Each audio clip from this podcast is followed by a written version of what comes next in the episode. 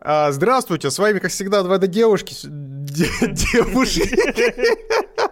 Это, конечно, поднимет э, рейтинг э, этого всего. Блять.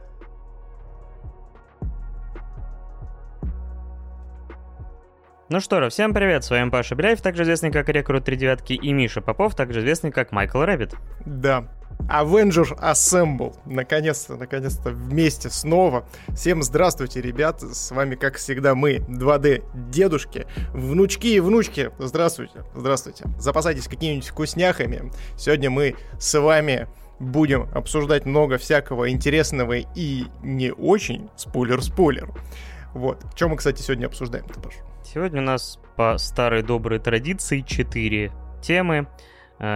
Э, три заказанные вами в прошлый раз и одна, которую мы выбрали сами. И с нее мы, как обычно, начнем. И это будет э, фильм «Проект Адам». Также у нас есть полнометражка по Фейту.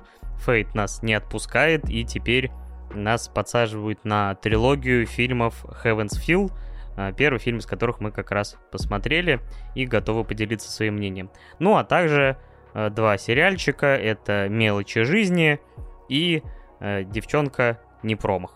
«Девчонка не промах» — это, знаешь, название супергероя какого-то. Ну да, «Сорви голова», не промах. В натуре, слушай, у этого же, у сорви головы был враг, как его звали-то? Булзай, по-моему. Да, да, да, вот который не промахивался. Вот есть девчонка не промах, а есть Колин Фаррелл не промах. Девчоночка с Balls Balls of Steel. Да. Да, вот такие э, у нас нехитрые на этот раз темочки. Слушай, я тут немножко сижу, охреневаю от того, что сегодня на э, из, одном из известнейших э, русских СМИ под названием Интерфакс э, появилась новость о том, что э, как бы в России якобы появился полноценный аналог Э, Netflix под названием Zflix.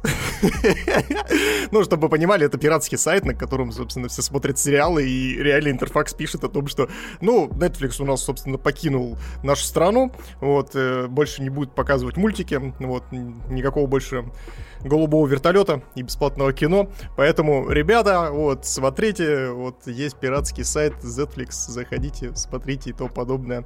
Надеюсь, нам Zflix заплатит за это, за эту рекламную интеграцию. Но, конечно, сюр просто невероятный, когда э, какие-то официальные источники начинают э, говорить о том, что а, давайте, вот, пиратство у нас есть, Че, мы, мы, мы и раньше пиратели, и теперь тоже будем. Все мы там будем, как говорится. Ну что, приступаем тогда к первой основной теме? Да, поехали, что греха таить. И первая тема у нас, собственно, проект Адам или проект Адам, я так и не понял до конца. Наверное, все-таки Адам, потому что главного героя у нас зовут Адам. Вот.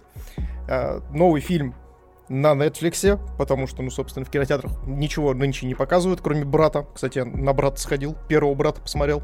Вот, дело очень хорошее. Вот. Что, расскажешь завяз... завязочку, что у нас происходит в проекте Адам? Да. Собственно говоря, завязочка незамысловатая. Главный герой из будущего, из 2050 вроде как года, отправляется в прошлое, чтобы что-то исправить. Что именно мы выясняем в процессе. Но его пункт назначения это изначально 2018 год, но из-за поломки, вызванной повреждением самолета, когда он убегал, собственно говоря, каких-то преследователей, он отправ... попадает в 22 год э, в свой родной городок и, собственно говоря, оказывается Э, точнее, э, должен встретиться с самим собой только вот э, за 28 лет до этого. Ах, как хочется вернуться. Ах, как хочется ворваться городок. Прости, я не мог. 28 лет назад. Вот, и, собственно говоря, ему надо попасть в указанную дату, и вот его предыдущая версия, то есть в отличие от «Патруля времени» с Ван Дамом, где, по-моему, когда ты встречаешь себя из прошлого, то вы там дезинтегрируетесь как-то, здесь э, они спокойно могут существовать, там даже есть какое-то объяснение, но не суть важно. В главных ролях у нас э, Райан Рейнольдс, парнишка, я не знаю, как э, звать молодой актер, но спасибо ему, что хотя бы не бесил. Также Зои Салдана э, и Марк Руфало. Э, в общем, такая у нас завязочка.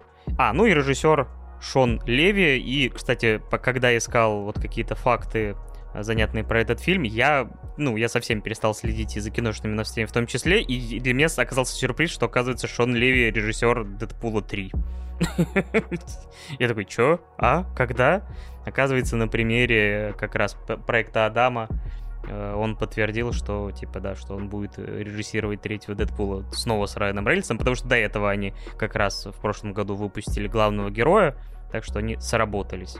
Да, да, это неожиданно сработались, вот выпустили э, второй фильм подряд, э, ну, грубо говоря, спустя год, и, соответственно, дальше уже только Дэдпульчик третий пойдет. Ну, как тебе? Расскажи, потому что, ну, ты, скажем так, первый посмотрел, я тебя спросил, потому что я, честно говоря, сомневался, смотреть или нет, но ты меня сподвиг на то, чтобы все-таки глянуть, поэтому я предоставляю слово тебе. Понравилось ли тебе, или ты подумал, что такое говнище, что посмотрим ради лузов?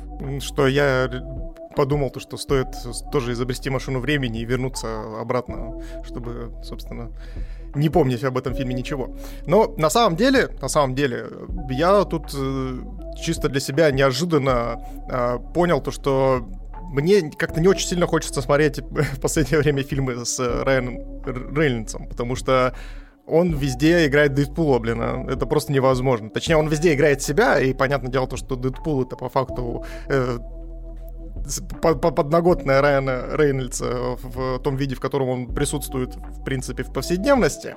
Вот. Но как-то мне от этого отплуа стало совсем уж тошно, и я сначала смотрел тоже с опаской на э, проект Адам, и такой думаю, блин, ну, походу опять. Опять то же самое, опять же, смехуёчки, посмотрел трейлер, трейлер тоже что-то такой себе. И тут неожиданно мне просто знакомый говорит о том, что, блин, слушай, прикинь, э, Райан Рейнольдс впервые играет не Дэдпула, блин, а впервые нормально играет, блин. А, конечно, сме- его типичные смехуёчки и какие-то разгоны э, про Пити и то, что мы все бесконечно любим в рамках Дэдпула, они остались, но не в таком количестве, как это обычно бывает. Я такой, нифига себе, серьезно? Райан Рейнольдс может играть не Дэдпула? Да вы здесь шутите, что ли? Ну и, собственно, так вот меня э, заманило э, поглазеть этот э, фильм. И, кстати, между прочим, Пашу я абсолютно так же затащил кино посмотреть, ему сказал о том, что там Райан Рейнольдс играет э, не Дэдпула, и Паша такой, нихера себе, шарап, это take my money. И, собственно, погнали мы смотреть. Честно, честно скажу, мне киношка очень понравилась. Я от нее вообще ни хрена не ждал. Вот ты вот в курсе вообще был насчет того, что вот, вот этот фильм снимают? Я вообще ничего о нем не слышал, абсолютно ничего. Ну, то есть он просто... Мне нравится, как э, работает вот, пиар-машина Netflix, э, когда ты сидишь, никого не трогаешь, а тут неожиданно на тебя вываливают какой-то блокбастер, такие типа, вот, смотрите, мы тут снимали, снимали, вы все так ждали, ждали. Я такой, да я вообще не в курсе был, что вы там снимаете. Честно говоря, я ну, узнал о нем только когда... Я просто иногда мониторю там на MDB и на кинопоиске, там, условно, какие сейчас релизы э, пользуются спросом, как что выходит. И вот, да, попался проект Адам, потому что, ну, Шон Леви, в принципе, имеет у меня определенный кредит доверия, как режиссер Райан Рейнольдс, пусть и миллион раз в, в, в одном и том же образе все равно смотрится довольно прикольно в каких-то комедийных проектах.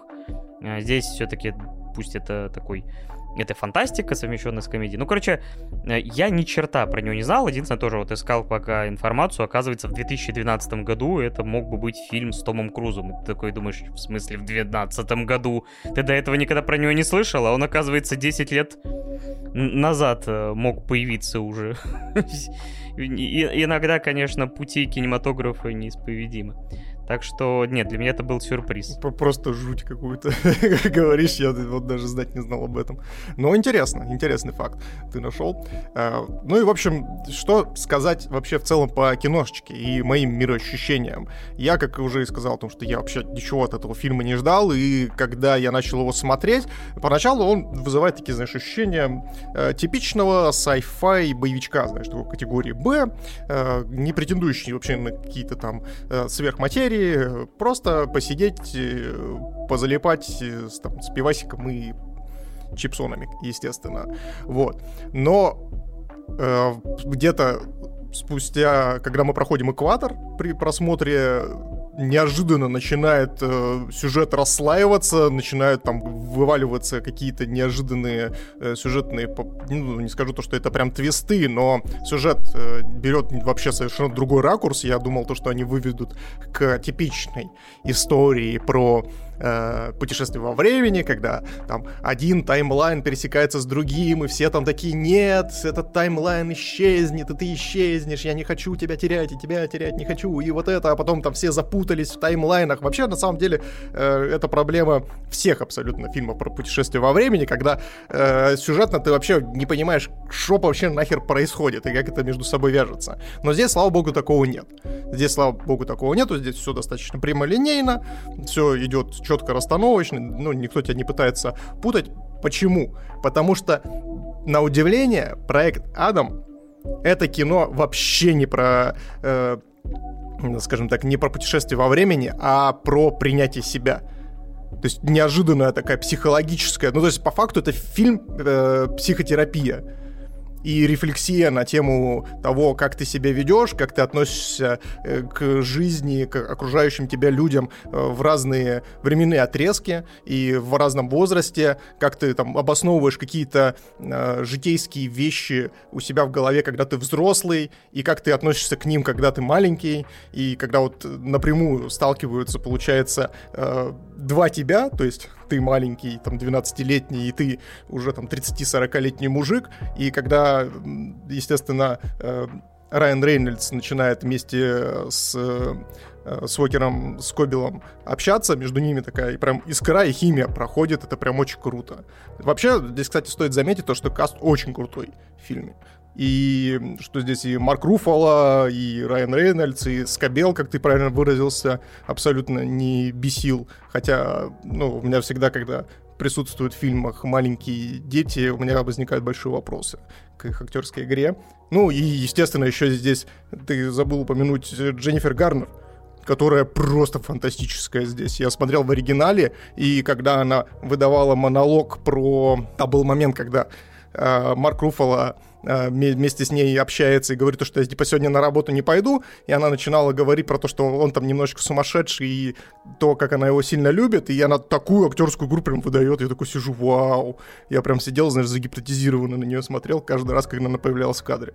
Вот. И в целом, мне прям очень понравилось. Я, наверное, еще подытожу на тему э, вот этой рефлексии некоторой психологизма чуть попозже, но перед этим хотел бы узнать, как у тебя, Паша, вообще в целом. А я вот все-таки, как ты описал, пос просто посмотрел легкую и ненавязчивую э, фантастическую, ну, э, фантастику с элементами комедии. То есть я все-таки честно говоря, как, то ли у меня настроение было такое, то ли настрой к этому фильму, что это фильм очередной с Netflix, который, ну не знаю, действительно как бы такие очень часто дает э, довольно неприличные бюджеты э, таким заведомо бэшкам, которые, наверное, в кино бы вряд ли бы что-то собрали, но, в принципе, когда вот это просто какое-то кино, там либо за подписку, либо просто там скачанное, к нему гораздо меньше требований возникает. И что-то я вот к нему так и отнесся. И, наверное, может быть, вот это пренебрежение, с которым я сел смотреть, оно дало вот какой-то такой ракурс, э, что и, и, и фильм как бы для меня выстроился именно таким легким, ненавязчивым, то есть я хорошо провел там эти полтора или два часа, э, не напрягался, иногда там хихикал над какими-то моментами, э, покайфовал от э, довольно клево поставленных экшн-сцен, с ни, ни разу не лайтсейбером. Райан Рейнольдс и Шон Леви вообще уже два фильма подряд. That's lightsaber, dude. Ну, так мне это реально, опять же, из интересных фактов, я так понял, что там буквально одна и та же фраза э, кочует, типа, на, в оригинале с главного героя и этого проекта Адам. Да-да-да, там, там это причем так забавно еще подано, о том, что, типа, блин, дружище, это lightsaber. Он такой, да нет, это не lightsaber. Причем здесь вообще lightsaber? Потом он его начинает использовать, и такой, ну я же говорил lightsaber. Он такой... Ну, не совсем. Да, есть нюанс. Вот, и я вот его посмотрел, но как-то... Во-первых, я его посмотрел в дубляже, э, который имелся, потому что мне что-то вот иногда в последнее время немножко иногда лень что-то смотреть в оригинале, что всегда может накладываться на эмоциональный фон, потому что вот условно, актерская игра, там какой-то сильный момент, то, что Райан Рейнольдс не Райан Рейнольдс, очень тяжело воспринимать. Ну, то есть э, э, это теряется, потому что я слышу примерно обычного гланца, я слышу там актрису, которая просто там нормально на уровне отрабатывает свои деньги, но без э, эталонного перформанса. Поэтому вот для меня это было просто приятное времяпрепровождение. И я честно скажу, что я вот этот фильм немножко быстро выветрил из э, памяти. То есть я буквально через неделю вот сели мы записывать подкаст, как я тут же пытался вспомнить вообще, что там было. И как тут же начал у тебя сверлить сосед. Э, слушай, воскресенье воскресеньем, и сосед тут как тут, как говорится. Дело хорошее. Да, он специально ждет вот этого момента. Его, его ломало, его ломало последние две недели. Он, знаешь, он сидит такой, бля, я не могу, давайте начните уже подкаст, мне нужно сверлить. У меня недостаток, недостаток сверления в организме вырабатывается зависимость у соседа. Но я рад, что наконец-то его прорвало.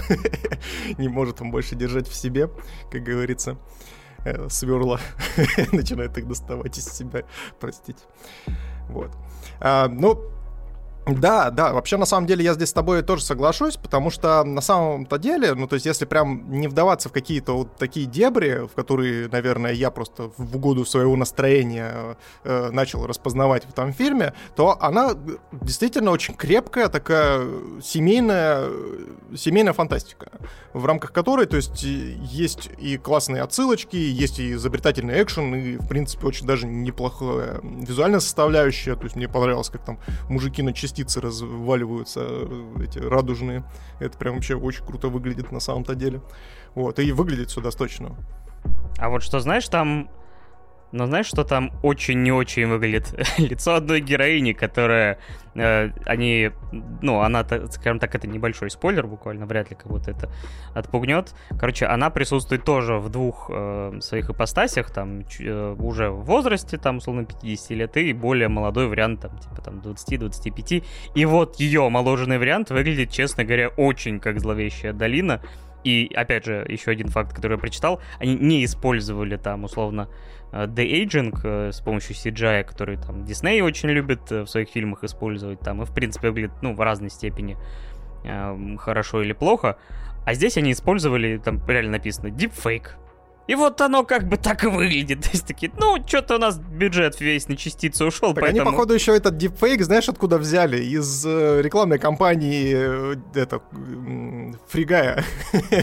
Когда, помнишь, э, там да, это, да, Райана да, Рейнольдса приделали вот к этому мускулистому телу. Вот примерно та же самая технология, скорее всего, использовалась. Я не думаю, что они там далеко куда-то ходили и что-то новое придумывали. Но вообще есть, да, такая история, но в остальном, как бы, претензий у меня по картинке особо не было. Ну, то есть, особенно для э, фильма на стриминговой платформе выглядело все достаточно солидненько. То есть самолетики симпатичные, вот частички присутствуют. Драки, кстати, неплохо поставлены, как ты уже заметил. Это, это все, конечно, на плюс играет, но э, опять же, возвращаясь к тем самым скрытым смыслам, которые совершенно не скрытые, которые вываливают сами на себя. Меня знаешь, какой момент вот прям вообще схватил за душу? Это когда э, в конце э, Марк Руфало э, он отказывается там от определенных вещей и говорит о том, что типа я этого делать не хочу, потому что вот э, вы вы моя семья. И вот он там начинает со, со своими сыновьями как бы э, ну, разговаривать, говорить о том, что, типа, ребята, вы, типа, большие молодцы и тому подобное, и я прям такой, знаешь, прям душевненько так у него получилось, я такой, ой, да господи, вы же мои сладкие, как же классненько все получилось.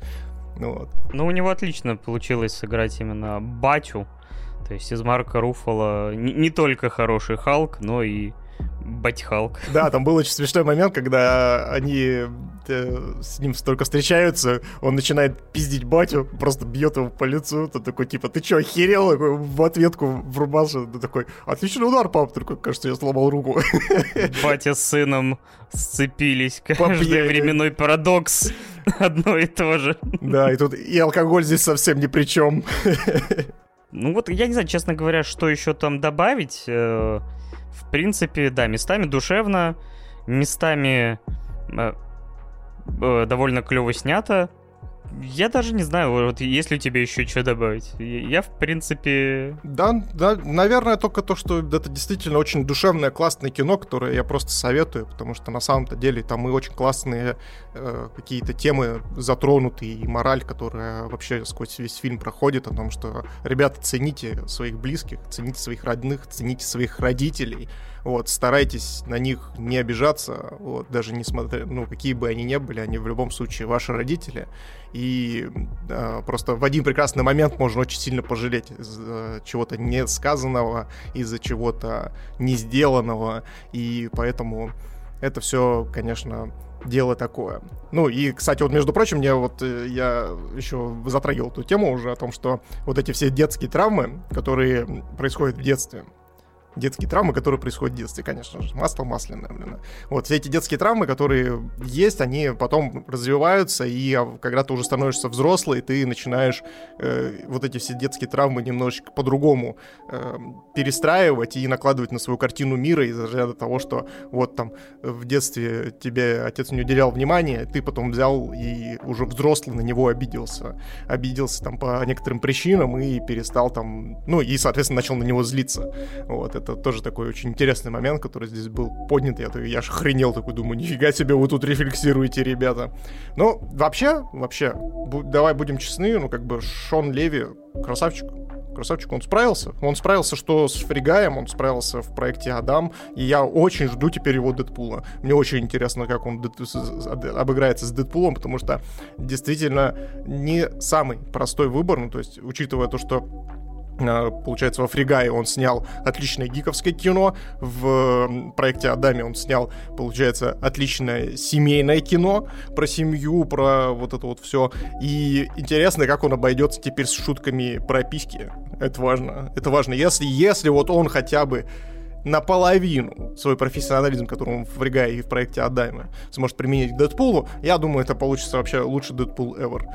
Да, согласен. Э, единственное, я вот посмотрел Э, скажем так, э, вот эту всю историю, э, типа кто там, кроме него, в команде, там получается, что там сценаристки, по-моему, закусочный Боба, я не смотрел, но вроде как это довольно ну, популярный мультсериал, который многие хвалили, но вот я так и не посмотрел. Но вот больше особо у них ничего не заметил, поэтому интересно, как вот смена сценаристов, режиссеров э, и смена вообще Фоксов на Диснея повлияет на Дэдпула третьего, но может получиться интересно, потому что, ну, по сути, теперь у него есть доступ и стё... Э, возможность стебать всю киновселенную Марвел, поэтому, мне кажется, они могут идти вообще в такую мету, которая первым двум фильмам и не снилась.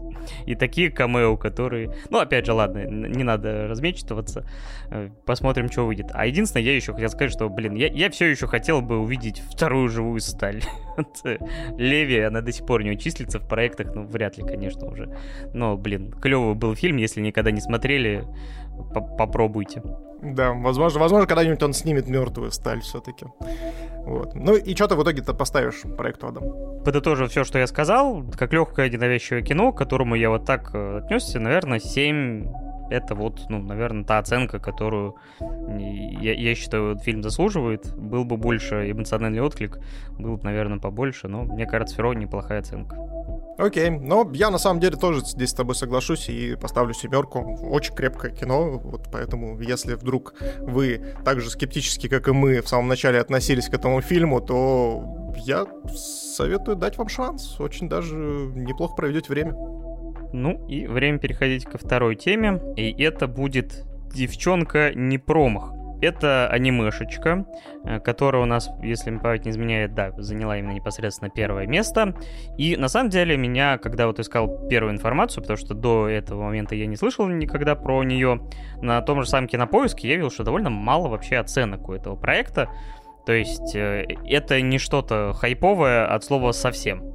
И включив, например, там первые серии, я понимал, что, возможно, многих э, тот стиль анимации, то использование 3D могло отпугнуть буквально с первых же моментов. Но э, в целом это история про парнишку, который в 91 году, история у нас начинается, чертовски любит видеоигры. Особенно он любит Street Fighter 2, который в этом сериале представлен каким-то бесчетным количеством версий, но Capcom, похоже, эту серию очень любит. Доить еще 30 лет тому назад отлично с этим справлялись. Вот, и он встречает девчушку, Э, которую, с которой учится в одном классе, то есть это средняя школа, когда все начинается, которая его разваливает, ну, буквально вообще в нули, то есть э, роняет его самооценку на дно, и вот он, э, так сказать, начинает с ней пытаться соревноваться, но постепенно это вот соревнование переходит во что-то более серьезное. Правда, этому чувству предстоит еще долгие-долгие годы. Э, ну, относительно младшего возраста, варится, добавляется вторая девчонка, которая безответно в него влюблена. И вот с таким странным треугольником история и идет вперед, э, так сказать, а центром всей этой истории являются ретро-видеоигры. Ну, для нас ретро, для них свежак.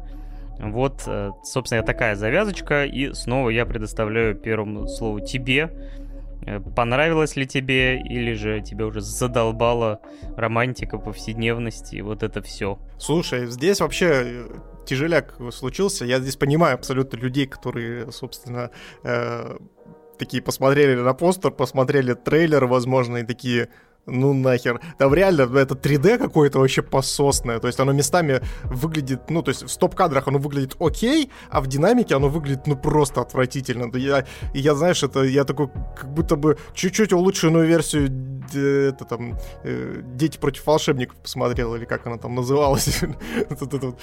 Прям, ну, стыдовато, стыд, стыдновато, конечно, такое э, сейчас глазеть. Ну, это, конечно, не Берсерк все-таки 2016 года, но вот что-то прям на грани. То есть мне вот абсолютно не понравилось 3D в этом сериале, и я, конечно, да, со скрипом, со скрипом это все дело смотрел, кровь из глаз немножко текла, но слава богу, слава богу, что здесь анимаций не так много каких-то сложных, здесь по большей части показывают очень много э, старые видеоигры и все, что с ними связано, поэтому э, а модельки в первую очередь нах- ну, находятся более такие статичные. Олдскулы свело от всех этих видеоигр. Вот, да, и мы вот подошли к тому самому великому ужасному чувству ностальгии, которое весь на протяжении всего сериала меня массировало в районе простаты. Вот, это просто вообще как, какая-то какая-то незаконченно пошла, особенно когда в один момент э, там запустили заставку PlayStation 1, ну, тут я вообще растаял. Я тут поплыл максимально, короче. Вот она прям от начала и до конца, вот эти знакомые звуки. Я такой, оу, shit, here we go again. Поехали.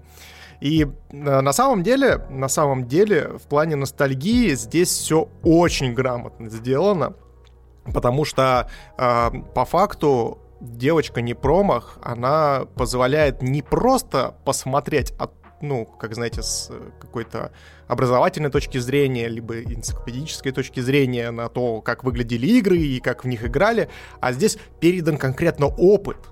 Опыт взаимодействия с играми тех лет, с опыт, и опыт взаимодействия даже с приставками. То есть, когда вот в конце первого сезона э, у него в руках появляется PlayStation 1, и он задается вопросом, которым я задавался, блин, а когда впервые взял э, геймпад от э, PlayStation 1, о том, как, блин, здесь нажимать две кнопки одновременно. И ты, типа, такой, вот такой хват, типа, сделать, типа, крабиком или как-то, типа, по-другому изгалиться. А как нажимать курки, блин, а, шифты, зажимать их и так далее. То есть вот, и, и когда вот герой задается такими вопросами, я такой сижу, да, бля, я тоже задавался таким вопросом. Это вообще нереально было, особенно когда ты переходишь, допустим, с той же самой, там, Sega или с 3DO. Э, хорошо, что если, если у тебя там есть какой-то промежуточный типа Sega Dreamcast, хотя Sega Dreamcast вышел гораздо позднее, чем PlayStation, но у меня появился э, примерно в одно время, потому что, ну, я из бедной семьи был.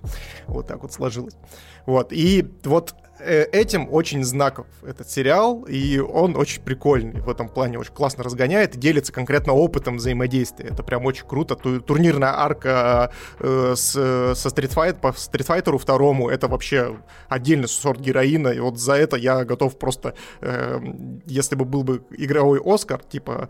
Э, А, у нас же есть. Факт, факт за Оскар. Game Awards. Я отдаю Game Awards этой, эм, это, этому замечательному сериалу, потому что турнирная арка с описаниями удара спецприема в Street Fighter, с объяснением всей вот этой вот движухи, потому что на самом деле я тоже... Э, я, правда, больше любил из аркадных автоматов конкретно Virtua Fighter. Это первый 3D файтинг.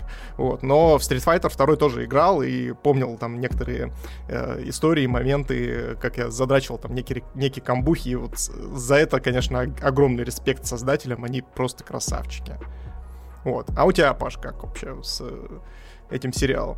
Свело ли у тебя так сильно олдскулы, как у меня? Э, ну, вообще, ностальгический фактор у меня, само собой, тоже был, хотя большую часть игр из этого представленного списка я знать не знаю и никогда не пробовал, то есть у меня этих представок не было, потому что для меня, ну, гейминг был... Ну, то есть тут есть, конечно, само собой, ори... ну, то, что мы называли Дэнди, а у них, по-моему, это Famicom э, был. То есть э, там некоторые игры по вот карате, каратека, по-моему, блин, и у меня вот в момент, то есть там даже какие-то специфические звуки проскакивали, которые такой, да, да, я помню, помню это. То есть, э, ну, основная часть игр, конечно, прошла мимо. Я никогда не пытался сильно играть в файтинги и в тот же самый Street Fighter, который здесь имеет, наверное, главенствующую роль, потому что у главного героя, как мы это само собой называем, шиза на, глав... на персонажей, потому что у него есть основной персонаж, за которого он постоянно крутит камбухи, и, то есть, в какой-то момент он реально начинает с ним общаться, то есть э, этот внутренний голос его, так сказать, иногда подсказывает ему что-то, там, под конец вообще начинается твориться чертовщина со всей этой шизой, потому что она ему там помогает э, добраться из пункта А в пункт Б, хотя казалось бы. Гайл, Гайл его звали, точно, блин. Это, кстати, между прочим, в первой серии, там, в перебивке э, идет реклама как раз-таки э, Street Fighter, точнее, ремастеров Street Fighter и перевыпуска их, типа, на современной консоли, и там играет самая знаменитая тема из Street Fighter как раз-таки Гайла. Там была у него специальная отдельная локация с этими э, с истребителями, и там играла такая музыка тут туду туду тут тут туду туду и она сейчас считается одной из самых известных вообще э, музыкальных тем из видеоигр ever. Ну вот, то есть как бы вообще создатели действительно с любовью подошли к вопросу передачи того времени, то есть видно, скорее всего, что, может быть, автор там манги действительно рос примерно, скорее всего, в это время, может быть, у него там что-то похожее было, такое увлечение, потому что он, ну, действительно, а, через вот этого Ягути он передает тот огонь, ту страсть, с которым иногда вот, ну, некоторые дети, а иногда и взрослые относятся к играм. А, для них, само собой, это было что-то новое. Сейчас игры повсюду. Сейчас, как бы, там, стримы. То есть, как бы, более или менее игровые... Ну, то есть, скажем так, это общепринято, тогда, само собой, это было более каким-то, условно, маргинальным занятием, тебе могли сказать. Даже здесь, типа, то, что он тусуется после учебы в свое свободное время в игровых автоматах, ему учительница что-то, ну, как бы говорит, вот Ягути там в, в, в аркадных автоматах проводит, вот какой он нехороший парниша, там, не знаю, станет, наверное, якудзой. Проиграет, проиграет к хату в Street Fighter. Да, да, да, то есть как бы это приравнивалось, по сути, к игровым автоматам, то есть детям туда вообще ходить, типа, э, было, скажем так, не, не, не то чтобы дозволено. Вот. А, но при этом мне вообще понравилось. То есть я, на свое удивление, то есть как-то прикипел к этим персонажам. При том, что вот эта девчушка, Акера, она вообще не разговаривает. То есть э, я хоть и не смотрел Комисан, э, то есть э, у Комисан проблемы с общением, но я себе так примерно и представлял, потому что главному герою приходится додумывать ее мысли, потому что она разговаривает на языке Цундеры или на языке боли. Она разговаривает на языке битэмапов, блин, а давай будем честны, они играют в Final Fight, один тоже из культовых битэмапов, и я тоже в свое время его обожал. Э, и они, она общается, блин, путем, блин, избивания других персонажей в этом битэмапе. Ты такой, что вообще происходит, ребята? Ну и главного героя заодно. А, то есть э, там то толкнет, то на ногу наступит, то, не знаю, головой боднет. То есть все по классике Сундеры персонажа. Хотя она вообще персонаж такой довольно своеобразный И вообще, это была бы простая, ну, и прямолинейная романтика, но они, э, создатели, решили добавить туда, или создатель, решил туда добавить еще вторую девчонку с самого начала, которой не было никаких шансов. То есть это какой-то а, а, абсолютно э, проигрышный бой с самого начала, я вообще не понял, на кой она. То есть такое ощущение, что просто ради того, чтобы был бы хоть какой-то конфликт, чтобы хоть как-то там... Э, то есть, ну вот есть э, постоянное разъединение главных героев, потому что там, на, там в серии в третьей или в четвертой там Акер уезжает в Америку на время, потом возвращается. То есть они до этого уже на, наладили какой-то эмоциональный контакт, то есть что-то просыпается у них, первая подростковая влюбленность, и вот она улетает, все обнуляется, то снова они по какой-то причине и вот постоянно с ним тусуется эта девчушка-блондинка, она абсолютно влюбленными глазами на него смотрит. Единственное, что это, по крайней мере, ты то есть, ну, реалистичность этой ситуации ты ставишь под вопросом, потому что, ну, не знаю, типа, как вот, типа, двум девчонкам может нравиться такой задрот в 91 году. Мне кажется, что у них должны быть какие-то другие приоритеты.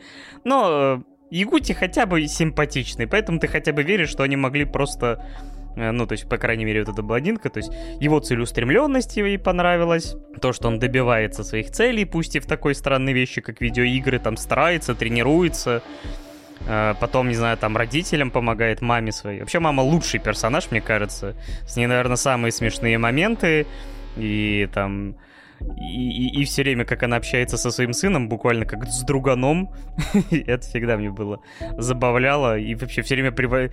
Единственное, конечно, там было такие криповенькие моменты, когда там еще в средней школе к нему приходит сначала то Акера, то вот эта блондинка, и она там просто одним глазом смотрит в щель, как какой-то маньяк такой. А я вас оставляю одних. Типа и смотрит. Такой, Ой, два подростка в одной комнате, что может произойти? Я пошел. Ну, это хотя бы, знаешь, хотя бы не бэк, когда подходит такой призик сует. Так, держи. Ты с сестрой моей мутишь, ну давай. Хотя бы не хочу быть дядей пока что. Слушай, я тебе знаешь что, вот э, ты вот раз затронул эту историю, я тебе могу объяснить. Могу тебе объяснить, почему здесь все именно вот в таком ключе и почему именно в таких вариациях э, ну, персонажи представлены. Потому что на самом-то деле здесь поднята очень интересная и одна из самых таких животрепещущих тем, связанных с видеоиграми, это конкретно реализация контроля. А, то есть наш главный герой, он по факту двоечник, тунеянец, то есть у него мало что получается по учебе, по жизни он тоже там особо никаких достижений не делает. И естественно, он немножечко разочаровывается с позиции даже, ну, там, подсознательной психологии, разочаровывается в этом мире, и э, какая здесь история срабатывает. Э, если честно, мы как бы люди мало что контролируем в своей жизни. То есть у нас нету контроля, то есть даже, давайте будем честны, мы, блин, даже свое тело не можем контролировать до конца. То есть, ну, сказать о том, что, ребята, давайте сейчас вот все сядем и э, э, скажем так, наш пульс из 90 опустим до двух ударов в минуту, вот, и все дружно откиснем. Я шучу, шучу, осуждаю максимально. Вот, естественно, мы не сможем это сделать, потому что мы не контролируем наше сердцебиение как таковое. Конечно, есть дыхательные техники и тому подобное, но это косвенно, то есть это не прямой контроль. естественно, из-за недостатка контроля, э, как собственно, э, ну, нашего тела и всего вокруг, мы начинаем разочаровываться, искать этот контроль где-то на стороне. Это защитная реакция нашей психики, и в этом видеоигры очень сильно помогают, потому что видеоигры позволяют нам, с, выполняя одни и те же действия, получать один и тот же результат. То есть они создают вот эту иллюзию контроля и иллюзию прогрессии когда ты растешь над собой, э, соответственно, достигаешь каких-то успехов э, в рамках э, тут тех же самых там челленджей внутриигровых и так далее. То есть поднимаешь свою скиллуху. Вот, допустим, главный герой, он, соответственно, почему он за одного и того же персонажа играл? Потому что он оттачивал свои скиллы, и он видел свой прогресс в рамках этого персонажа, и, соответственно, таким образом он компенсировал то, что у него не получается в рамках его повседневной деятельности. Если мы говорим про, собственно, второго персонажа, про Акиру, он, она у нас отличница, она у нас девочка, паинька, она у нас девочка, которую... Э, она богатая, и, естественно, она максимально замкнута лишь по той причине, то, что постоянно ее таскают по всяким там кружкам, она там постоянно занимается, чем-то там делает. То есть она не чувствует контроля над своей жизнью потому что за нее родители решили то, что она будет заниматься там э, иностранными языками, она будет ходить туда-то, она будет играть на фортепиано, она будет хорошо учиться и типа будет постоянно вот э, в таком вот э, давлении находиться. И, естественно, так как у нее недостаточно контроля над ее личным временем, она находит этот контроль также в видеоиграх. То есть она ставит себе цель о том, чтобы прогрессировать и видеть о том, что конкретно ее действия приводят к какому-то результату, а не так, что ее кто-то что-то заставляет. И это да, такая вот очень интересная история, которая как раз-таки и сводит между собой э, нашего главного героя э, Харо и Акиру между, между собой. То есть это вот эта связь неразрывная, которая вот между собой как раз-таки их связывает неразрывной цепью. Вот. А если говорить про Кахару, то она здесь немножечко с другой стороны подходит. Она подходит с позиции как раз-таки девушки со стороны, которая делает очень важную и очень классную вещь, которой, кстати, стоит поучиться. Это она просто видит симпатичного парня, видит и понимает, осознает его увлечение и пытается в эти увлечения тоже влиться, для того, чтобы у них было еще больше общего. Это охренительная штука. И это очень классно, допустим, в рамках семейных отношений, либо взаимоотношений с девушкой. Когда, вот, допустим, у меня жена, она вообще не играет в компьютерные игры, например. Вот, э, ну, и, естественно, в этом плане у нас, ну, точек соприкосновения практически нет. Но иногда, иногда она позволяет себе вместе со мной, ну, потому что она видит то, что меня это интересует, то, что э, я как бы постоянно этим увлекаюсь и э, пропадаю, грубо говоря. Она пытается понять, почему так, и всячески, соответственно, со мной ну, в рамках своих возможностей взаимодействовать тоже в этом плане. То есть для того, чтобы соблазнить, блин, мужика или соблазнить человека, давайте уж, давайте уж так, вот, неважно какого пола, нужно просто разделять его хобби. Если ты разделяешь и понимаешь его хобби, а еще будет круче, если ты начнешь проявлять к нему интерес, то считай, этот человек у тебя в кармане. Ну, то есть, ну, не в плане того, что ты там можешь манипулировать и тому подобное, а то, что у вас будет очень много точек соприкосновения, он будет видеть это, он будет это ценить, и у вас все будет хорошо. Еще лучше будет, если этот человек также будет идти навстречу. То есть не вы, не вы односторонне подстраиваетесь, потому что вот в этой истории все-таки видно, что вот Кахаку, или Кахару, сейчас я уже запамятовал, она, получается, все-таки подстраивает, то есть а, она, видя такой интерес, такие горящие глаза у вот предмета своей любви, она погрузилась, ей понравилось, благо, то есть это не было через силу, то есть она сама начала играть, там, тренироваться. Единственное, у них, конечно, э, вот в этой всей истории очень странные взаимоотношения, что они решают, типа, если я обыграю тебя в автоматы, то я стану твоей девушкой, типа. Или вот эти две девчонки какой-то мне, типа, э, давай я бросаю тебе вызов, я, э, типа, кто останется, у кого больше, там, решимости, проверим это, опять же, там, в Street Fighter, или, типа, будем мы встречаться или нет, опять же, тоже. То есть, э, все возводится в абсолют такой, то есть, само собой, это ради сюжетной всей этой истории.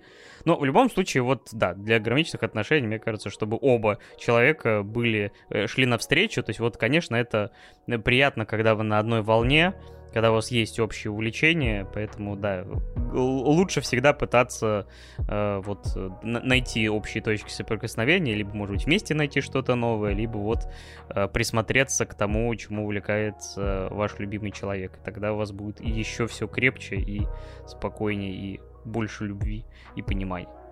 Да, и вот э, просто видишь, в чем история. Ну, то есть, почему я это все рассказал, потому что как раз-таки вот это, вот эти две абсолютно полярные истории, они э, выступают э, действительно на разных полушариях, и, естественно, ты, ну, я до сих пор не смог, ну, к концу первого сезона раскусить, с кем он действительно будет. Потому что, на самом деле, у каждой позиции есть как плюсы, так и минусы. То есть у той же самой а, Акиры, да, она там смущается, там подобное, да, вроде бы миленькая и так далее, но при этом, при всем, ну, то есть ты видишь о том, что а, Хару, она интересно как соперник в первую очередь. Ну, то есть они противостоят друг другу. И, естественно, естественно вот это лобовое столкновение э, двух э, людей, оно, ну, очень маловероятно может превратиться в какие-то, знаешь, романтичные отношения. А может и превратиться, если наоборот они э, с, ну, сменят парадигму и перестанут соперничать. Что, в принципе, тоже происходит и в рамках э, сюжетной линии, то есть когда они уходят, допустим, из Street Fighter, уходят в Final Fight. То есть когда э, та же самая Акира отказывается драться, соперничать в рамках Street, игры Street Fighter 2, а уходит друг, к другому автомату, где они не соперничают, а где они ну, грубо говоря, в битэмапе выступают друг за друга.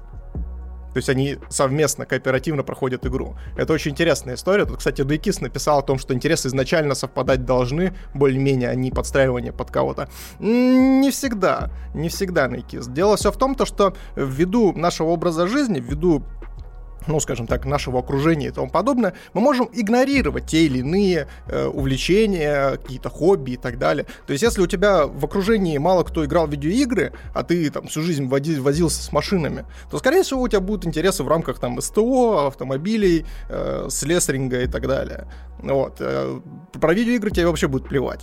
Вот. Но если ты, допустим, у тебя вторая половинка появится, которая будет играть, и ты скажем так, э, ну, чуть-чуть начнешь расширять свой кругозор и впустишь в свою жизнь, допустим, видеоигры, чтобы просто пощупать, посмотреть, что это вообще такое.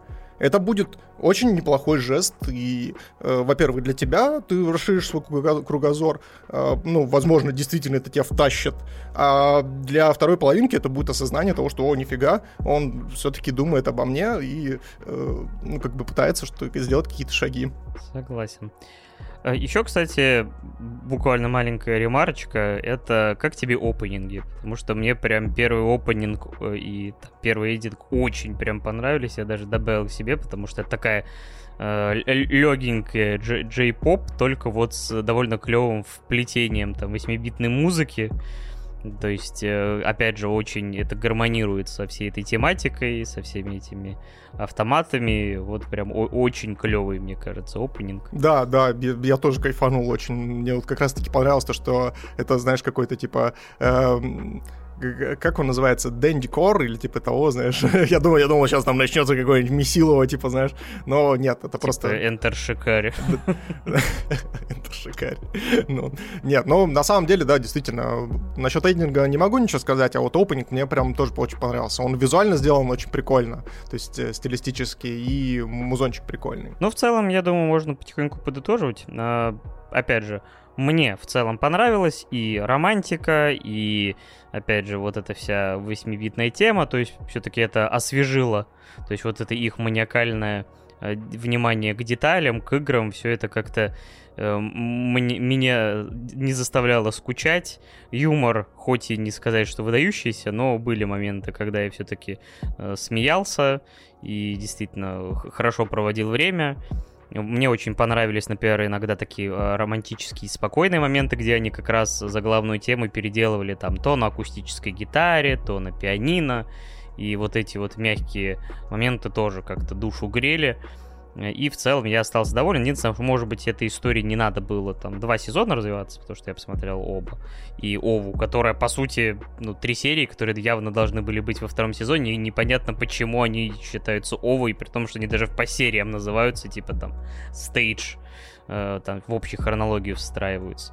Э, в общем, я ставлю от себя восьмерочку, потому что я очень даже неплохо провел время. Что ты ставишь? Потому что я могу.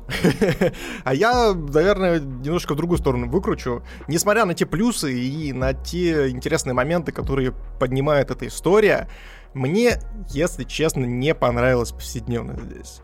То есть вот я не знаю, то есть у меня прям какое-то дикое отторжение пошло из разряда того, что, ну, это все какое-то, ну, вот слишком такое слащавое, то есть меня вот тянуло именно ностальгия, меня тянули именно архетипы персонажей, возможно, но вот именно их взаимоотношения между собой, именно попытка передать, прокоммуницировать и так далее, то есть я, если честно, не проникся. Я не проникся, и мне к середине первого сезона стало немножко скучно за этим всем делом наблюдать, э, несмотря на то, что как бы меня там за яйца держали достаточно жестко ностальгические моменты, ну и я как говорил о том, что к концу там сезона меня вообще расплющило от ностальгии, когда там PlayStation, но это чит-код. Это чит-код, который по факту э, хоть и придает дополнительные эмоциональные окраски в рамках оценки от меня, но в целом, в целом, я поставлю этому тайтлу э, пятерочку. То есть он очень средненький, и вот, ну, то есть для меня он вытащил по большей части только за ностальгию и вот за интересные темы, которые он поднял, а э, все остальное вообще прям мимо, мимо кассы меня прошло. Ну, ты свое мнение обосновал. А, ну что, я единственное, что а, уже заканчиваю эту тему, а, просто мне некуда было впихнуть в, самое повествование, но хотелось поделиться. Я, короче, тут лазил на мой аниме-лист сезонное аниме и заглянул в сезонное аниме 2000 года. Мне просто интересно было, вот что в то время смотрели, там, что оценивали, и мне попалось на глаза аниме, э, игра 8-битная, по которой я очень любил, она в Америке была там э, известна как Самурай Пицца Кэтс. Идеальное название. Ни разу не попытка переделать черепашек, мутантов, ниндзев. Только про котов. Я не знаю, я, блин, прям очень любил эту игру. Я не помню, откуда она там на Денде у меня была но, блин, она была очень кайфовая, там какие-то были способности, боссы, музыка клевая, и я знать не знал, что оказывается... Причем, по-моему, мне кажется, что я даже играл на японском вообще. В те времена вообще игра... Нас ничто не могло остановить от прохождения игр, ну, разве что какой-нибудь Final Fantasy. Вряд ли можно пройти на японском, хотя кто-то и проходил. Вот. Короче, у меня вот от этого тоже олдскула свело, это вообще никакого отношения не имеет, но тоже из той же эпохи игра, и на, на стыке аниме и всего этого прочего. Чтоб ты понимал, ты сейчас сказал «Самурай Пицца Кэт», и у меня последние несколько дней в Spotify по кругу крутятся три сингла группы, которая называется абсолютно так же, и я тоже такой, так, Самурай Пицца Кэт, что-то знакомое. Я начал гуглить и тоже загуглил на это, э, э, ну, увидел этот мультсериал, такой, блин, в натуре, в натуре был же мультсериал такой, еще и видеоигры были, блин, охренеть. А чуваки херачат офигенный, кстати, пост-хардкор. Просто вообще шикарный. Вот поэтому мы подкаст вместе ведем, потому что там просто взяли какую-то штуку из там 30-летней давности. Ну нет, в данном случае 20-летней давности. Причем с разных сторон к ней пришли, блин. Что вообще происходит? Абсолютно случайно.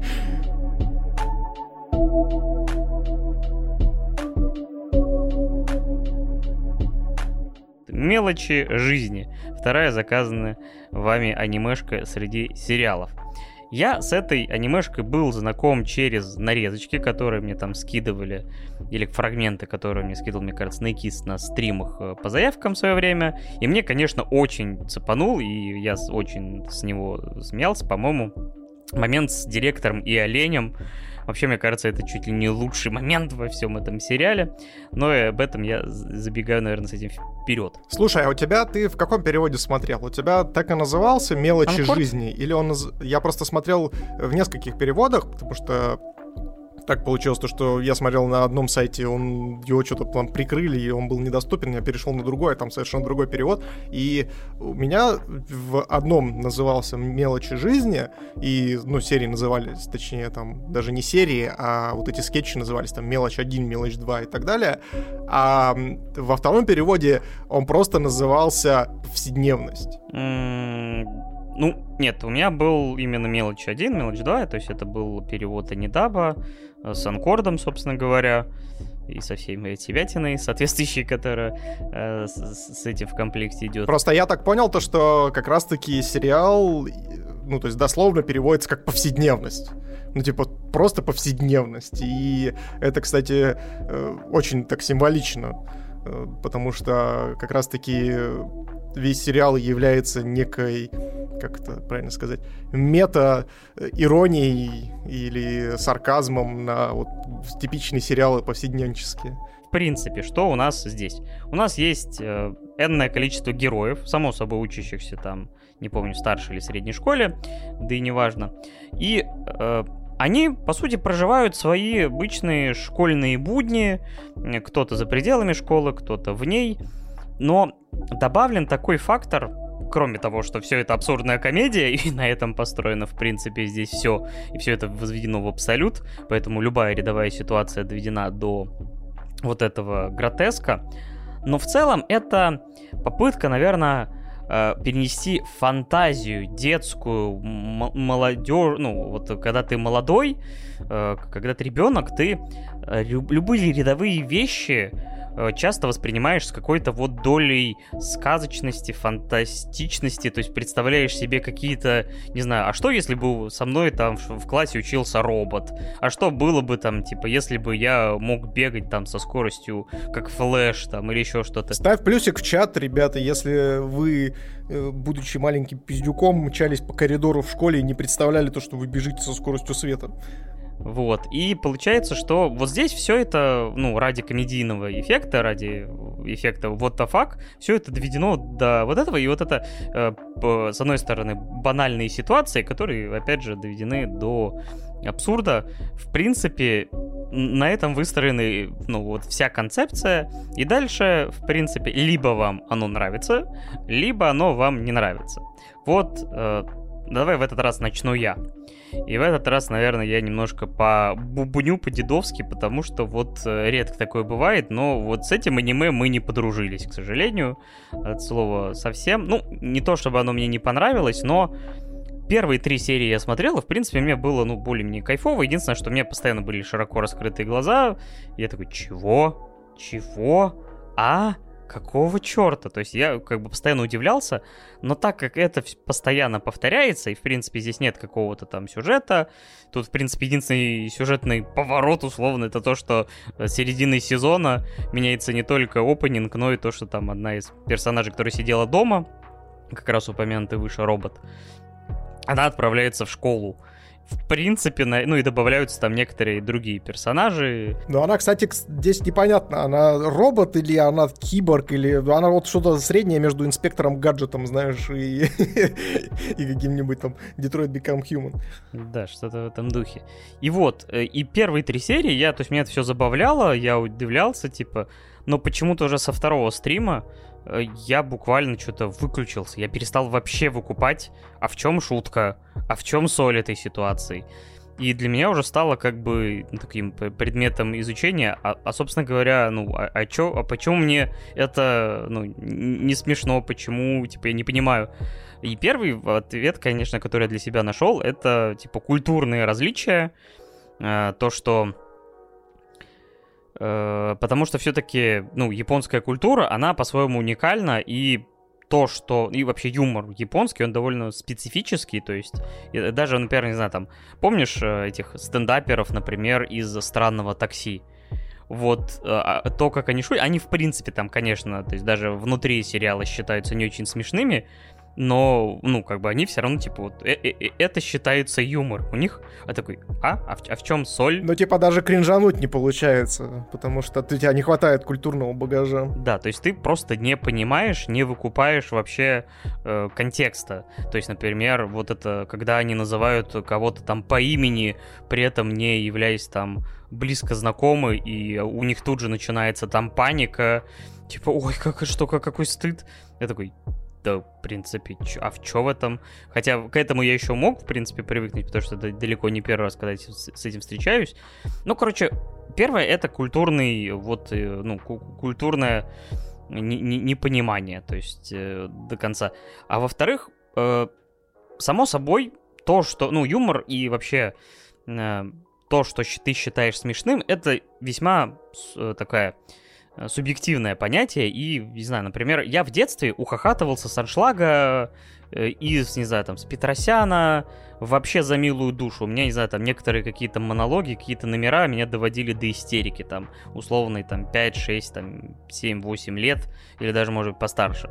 Потом ты думаешь, вот, блин, КВН это тема. Потом ты думаешь, о, Comedy Club, то же самое, только еще с пошлостью.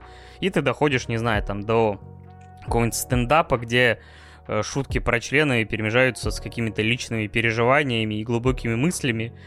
И, с одной стороны, это как бы рост, но с другой стороны, в принципе, ну, э, ну как бы у разного человека, кому-то и этот стендап вообще покажется хренью какой-то скучный, а другому человеку вот как кайфово. И вот в данном случае у меня не получилось э, как бы с, ну, с соотнести с, с этой всей историей, поэтому мне в какой-то момент, причем достаточно быстро, стало банально скучно, э, но, опять же, меня удерживала как минимум картинка, потому что анимация тут просто дичайше крутая, но перед тем, как мы перейдем к на плюс и минус, все-таки давай ты расскажешь. Как тебе? Слушай, здесь у меня наоборот получилось. То есть вот э, в предыдущем тайтле ты сказал то, что тебе прям вообще окей-окей, а мне не очень, а здесь вот получилось наоборот. Потому что мне, как любителю повара бойца Сомы. Здравствуйте. Вот э, вы верите в повара бойца Сому? Я вот верю. Э, как бы свидетели повара бойца Сомы собрались. Вот, я люблю очень абсурдный юмор, особенно который, ну, скажем так, сопровождается очень классным визуальным э, смешением различных стилей, вот, и гиперполизацией вот именно конкретно визуальной. Я прям такое обожаю, и когда, знаешь, это все выводится в какой-то вообще невероятный сюр, это меня прям, знаешь, даже немножко вдохновляет, наверное, так могу сказать. А самое дурацкое, что я-то думал, что тоже, типа, обожаю абсурдный юмор, доведенный до абсолюта. То есть я думал, что мы подружимся с этим аниме, блин, вообще за милую душу. Я такой... И мне даже было обидно, что я не выкупаю это. Такой, блин, ну это же столько моментов, столько серий, а я ничего не понимаю, как этот персонаж из Феофана. Да, да, да. Что, кто-то из водки хоть пей, заливайся, я ничего не понимаю. Не, вообще, на самом деле, я здесь, э, ну, подтверждаю абсолютно то, что моего багажа культурного тоже зачастую не хватало для того, чтобы оценить какие-то моменты. Но здесь, знаешь, какая история была, ну, как у меня сработала? Сработала как качели, знаешь, то есть меня на протяжении всего первого сезона э, не отпускал, знаешь, какой момент? О том, что поначалу я не выкупал, не выкупал, не выкупал, не выкупал, потом, знаешь, такой, что происходит? Потом раз, один какой-то скетч в меня прям, прям такой, бля, жиза, пиздец, вот это прикол. Да, у меня тоже такое было. Я тоже, я, я тоже, такая же херня была. Это тот же самый там история с армрестлингом. Мы тоже, помню, в школе, когда были малыми, там тоже Э, особенно когда насмотришься какого-нибудь, знаешь, этого рестлинга, и такой, да, вот, ну, ну конечно, мы там рестлинг полноценно не устраивали, но вот э, арм-рестлинг мы устраивали, потому что думали, ну, это же рестлинг, и это рестлинг, значит, все окей. Вот, и тоже там представляли, как будто мы мега крутые чуваки.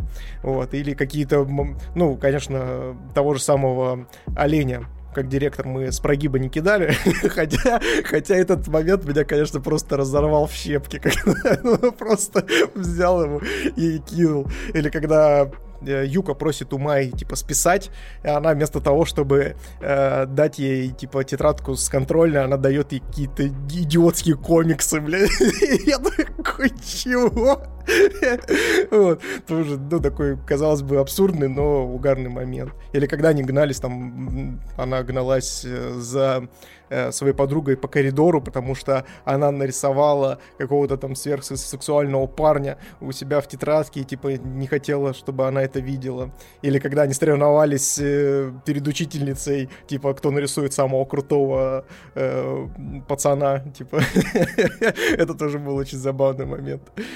Это прям, знаешь, это прям жиза даже не, не с разряда, не из разряда, там, знаешь, каких-то школьных дней, а жиза конкретно меня как дизайнера, когда, знаешь, типа, ты сталкиваешься в тендере с каким-нибудь э, дизайнером, знаешь, на уровень похуже, который, казалось бы, делает практически все то же самое, но ты видишь, что, что у него скиллов прям не хватает. Вот, знаешь, вот, вот прям, ну, вот, прям, ну, не дотягивает. А ты прям выводишь, там, знаешь, красивые там работы, комплексные, там, с подходами и тому подобное. А заказчик такой смотрит, такой, слушай, ну, ну у него тоже ничего.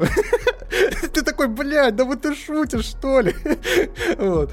И это прям, конечно, жиза-жиза. И в этом плане э, я, безусловно, соглашусь, то, что title немножечко затянут, потому что, ну, 26 серий все-таки из одного в другое э, как бы тяжеловато смотрится, учитывая то, что здесь нету сквозного какого-то сюжета. Хотя там, ну, появляется в один момент э, мама одной из героинь, как раз Юка, которая, мне кажется, вообще каким-то абью абьюзерством занимается, просто бьет свою дочь по поводу и без. Она там пытается убить комара, она просто заходит и в таблет просто в кабинет и с кулака дает такая, ну-ка спать быстро, если ты не сдашь контрольную, я завтра тебе ёбну, блин. Такой, шо? А вы точно мама? А можно другую маму, пожалуйста? Но дочь у нее максимально непутевая, потому что, то есть, она вообще, по-моему, там один раз домашку сделала и то забыла там. То есть, ну, половина шуток из разряда я снова забыл, не сделала домашку, дай списать. Ну и что из этого там происходит, или там тест, или еще что-нибудь. То есть, э, вообще персонажи, знаешь, в, в них ну и само собой они даже не пытались сделать их какими-то многомерными, то есть это вообще здесь задача не стояла. Вот я сейчас пытаюсь просто понять, чем они отличаются, кроме каких-то вот таких э, одной фразой описаний. И, и, и в принципе, да, то есть, типа, одна странноватенькая Май. Они, мне кажется, знаешь, они отличаются не конкретно своими характерами, они отличаются как это правильно сказать, не то что даже архетипами, а ситуациями, в которые они попадают. То есть вот у нас есть э, си- синеволосая девочка, которая Мио, она типа влюблена в парня, и, естественно, все шутки вокруг того, что вот она там в него влюблена и типа постоянно э, там перед ним пытается как-то э, пококетничать и так далее, но у нее ничего не получается, и допустим, та же самая Майя, она замкнутая девчушка, которая такая, знаешь, меланхоличная, возможно, даже в какой-то мере интроверт полноценный, вот. А, та, ну, а Юка, Юка, она экстраверт, который, собственно, в каждой бочке затычка, ну и она просто вот попадает, ну, ее конкретная ситуация в том, что она разгильдяйничает и ни хрена не делает, вот, и потом пытается всячески выкарабкаться из того, что она попадает в всякие ситуации. А кто у тебя вообще был любимым персонажем? А, любимый персонаж у меня, естественно, кот э, Сакамото, который, который, я теперь, я теперь, я теперь их папа. Это просто вообще шикарный, блядь, вывод. Такой, ну, вообще-то мне, блядь, по кошачьим, с кошачьего на ваши двадцатка, поэтому я теперь ваш папа, блядь. Это было очень Я ваш батя, и здесь буду разруливать. Да-да-да, почему вообще без уважения ко мне? Они такие, а, ну, пожалуй, я отнесу его там, где его взяла, блядь. Он такой, не-не-не, все-все-все, хорошо. Я играю по вашим правилам. Ой. Да, или когда он пытается не потерять свой авторитет, отвлечь, отвлечься на там лазер, по-моему, или бумажку, там что-то в этом духе. Так, стоп, я, я здесь, типа, ну, уважаемый блин, хочется поиграть. То есть на бумаге многие из этих моментов, они довольно-таки забавные, но поэтому и да, я местами даже не понимал, почему все так. Но при этом вот какая линия мне вообще не заходила совсем, это вот просто линия профессора и робота, потому что это просто такое мое, типа там миленький маленький профессор, который все время капризничает, хочет сладкого. И вот эти моменты мне просто всегда хотелось просто скипнуть, потому что в них вообще ничего не было. Мне единственный все время вопрос, потому что ну, ты смотришь уже все-таки как взрослый человек, как вы живете, откуда у вас бабки, блин, где ее родители, ей же лет 6 от силы, там, типа, что здесь происходит? Типа, где зарыты они? где деньги? Где, где ваши родители зарыты? Меня вот этот вопрос интересовал. Так не, вот да, я, я про это тоже, типа, может, она создала робота и вальнула родителей, не знаю. Восстание машин, Skynet, вот это все. Но на самом деле, вот у меня в рамках обоснования профессора вообще нету никаких, э, ну, никакого диссонанса, лишь по той причине, то, что, ну, она гениальный ребенок. Ну, то есть она гениальный ребенок, создала робота, вот, создала, блин, шарф, который позволяет кошке разговаривать, платок точнее, который обвязывается вокруг шеи, и ты сидишь такой и думаешь о том, что... Не, просто на самом деле, как бы я э, знаком с некоторыми профессора... профессорами, которые... Профессорами. Профессорами знакомы, типа, людей яйца. И, да, собственно, э, они действительно там гениальные математики и тому подобное, но у них какие-то повседневные вещи, знаете, проходят на таком инфантилизме, э, прям, знаете, абсурдным даже по большей части. То есть они там э, мусор не выносят, например, вообще. И ты им задаешь вопрос, почему не выносишь мусор. Ну, у меня лапки, сорян. Ну, то есть вот такое вот типа оправдание. И, ну, поэтому у меня, в принципе, в этом плане все достаточно неплохо срослось. Да нет, это не то, что я вообще как бы какой-то претензии. Это в смысле просто мне было местами скучно, поэтому я задавался такими вопросами. Вот. Но вообще здесь тоже понятное дело, то, что анализировать все это дело бесполезно, потому что здесь соль абсолютно в другом, как ты правильно выразился. Он в, гибер, в гиберболизации вообще всего происходящего. Мне иногда кажется... Мне, кстати, знаешь, что показалось? Показалось то, что как раз-таки э, вот мелочи жизни — это по факту скетчи речи от лица детей.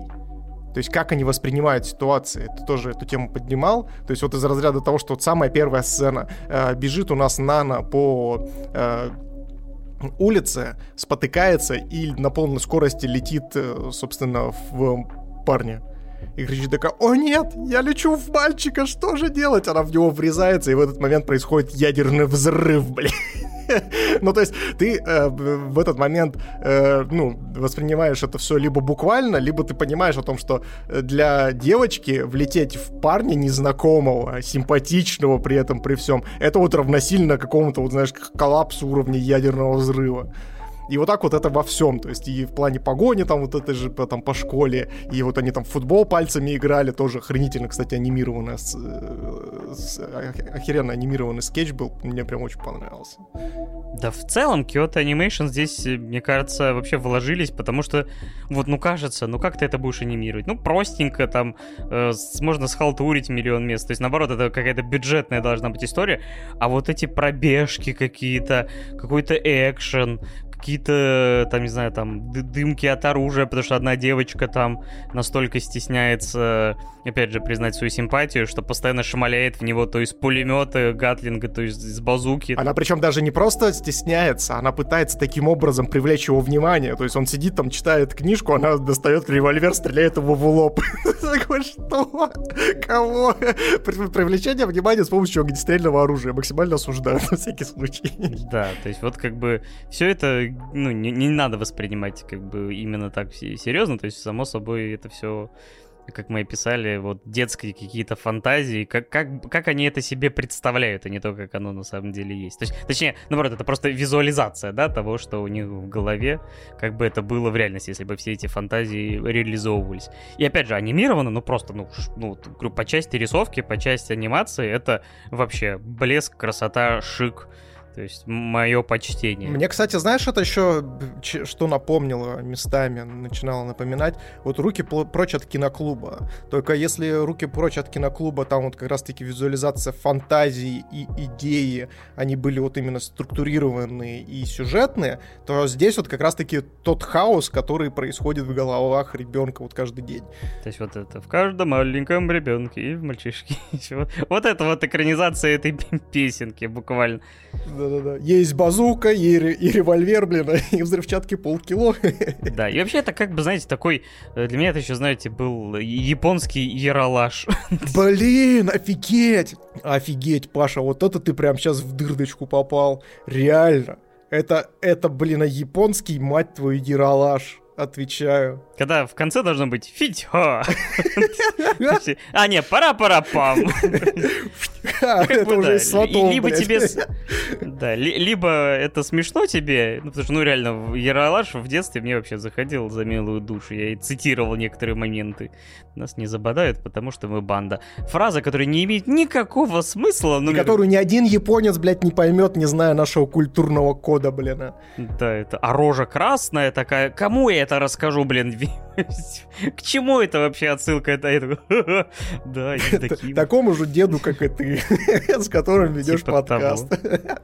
Да. Даже зрители наши, типа, не, не, не поймут половину наших отсылок, если мы будем просто ностальгировать по э, этому телевидению 90-х, начала 2000-х. Поэтому мы шутим Хотя... про пенисы, ребят, потому что это понятно каждому. Пенис есть у всех. Простите. Осуждаю, осуждаю, нет. Ой, блядь, все. Давай, давай, давай ставить оценку, а то сейчас закопаю себе. В общем, от меня, с учетом всего сказанного, семерочка. Ну, вообще, как бы я все равно скорее советую, попробуйте. Вы, я говорю, за первые там одну, две, три серии сразу поймете, ваше это или нет. Судя по оценкам в целом, многим очень даже заходит, потому что там оценочка там 8.46, я так понимаю, на мой аниме лист. Ну, правда, это оценки все-таки, да, японской больше там и, наверное, публики. Э, а может быть и нет. Ну, короче, многим нравится, так что попробуйте. Ну, да, от меня, к сожалению, мне не зашло, поэтому только 7 баллов. А мне зашло, и поэтому я ставлю 7 баллов. Ну, вот такие, вот такие деды молодцы. Охуенно, блядь, раскидали все по фактам, блядь. Не, ну на самом деле просто у меня немножко по-другому критерии оценки выстраиваются, поэтому как бы э, от меня от меня семерочка. Я считаю то, что несмотря на то, что этот title достаточно тяжелый в рамках входа, ну, то есть, потому что действительно нужно иметь определенный багаж за спиной, то есть, понимание того, что происходит. Но при этом, при всем, ну, то есть, это максимально простая история для того, чтобы выключить мозг и, и там в день по две-три серии смотреть, по ГГ, по ГГ и после этого, собственно, вот как Паша правильно сказал, это Яралаш. Японский Яралаш, ребят. Вот, никаких абсолютно претензий, никакой связи, никакого сквозного сюжета, но при этом мне понравилось. Так, ну, переходим к Фейту. Значит, что я хочу сказать для начала? Это третий рут, если я правильно... Ну, меня, опять же, люди, которые разбираются в фейте, могут поправлять, если я что-то буду говорить не так. Но если я правильно понимаю, опять же, в, на... в основном Fate State Night, в этой новелле, э, уже культовой для многих, э, есть э, три основные рута. Это основной Fate State Night — Э, который был экранизирован в виде сериала, который мало, похоже, кому-то нравится, студии Poedin. А потом все, за это дело взялась Уфа Table, экранизировали сначала приквел Fate Zero, потом э, не стали переделывать э, State Night и сразу взялись за Unlimited Blade Works, который мы ранее обсуждали, а вот третий рут или ветку Heaven's Feel было принято решение сделать в виде полнометражных фильмов. И мне кажется, что э, вообще это стало для Ufotable традицией, потому что потом и, например, один из фильмов по Demon Slayer, который также за их пером вышел, одну из арочек они решили оформить в виде полнометражки. Нехило так загребли Бабл... Баблинского, но Фейт был до этого, они на нем, наверное, тренировали эту схему. И, собственно говоря, первый фильм нам рассказывает ту же самую историю про э, пятую войну Святого Краля, четвертую мы видели в Fate Zero. Вот, и те же самые персонажи, Широ, правда, и в, в этой озвучке, которую я сейчас смотрел, он был Сиро.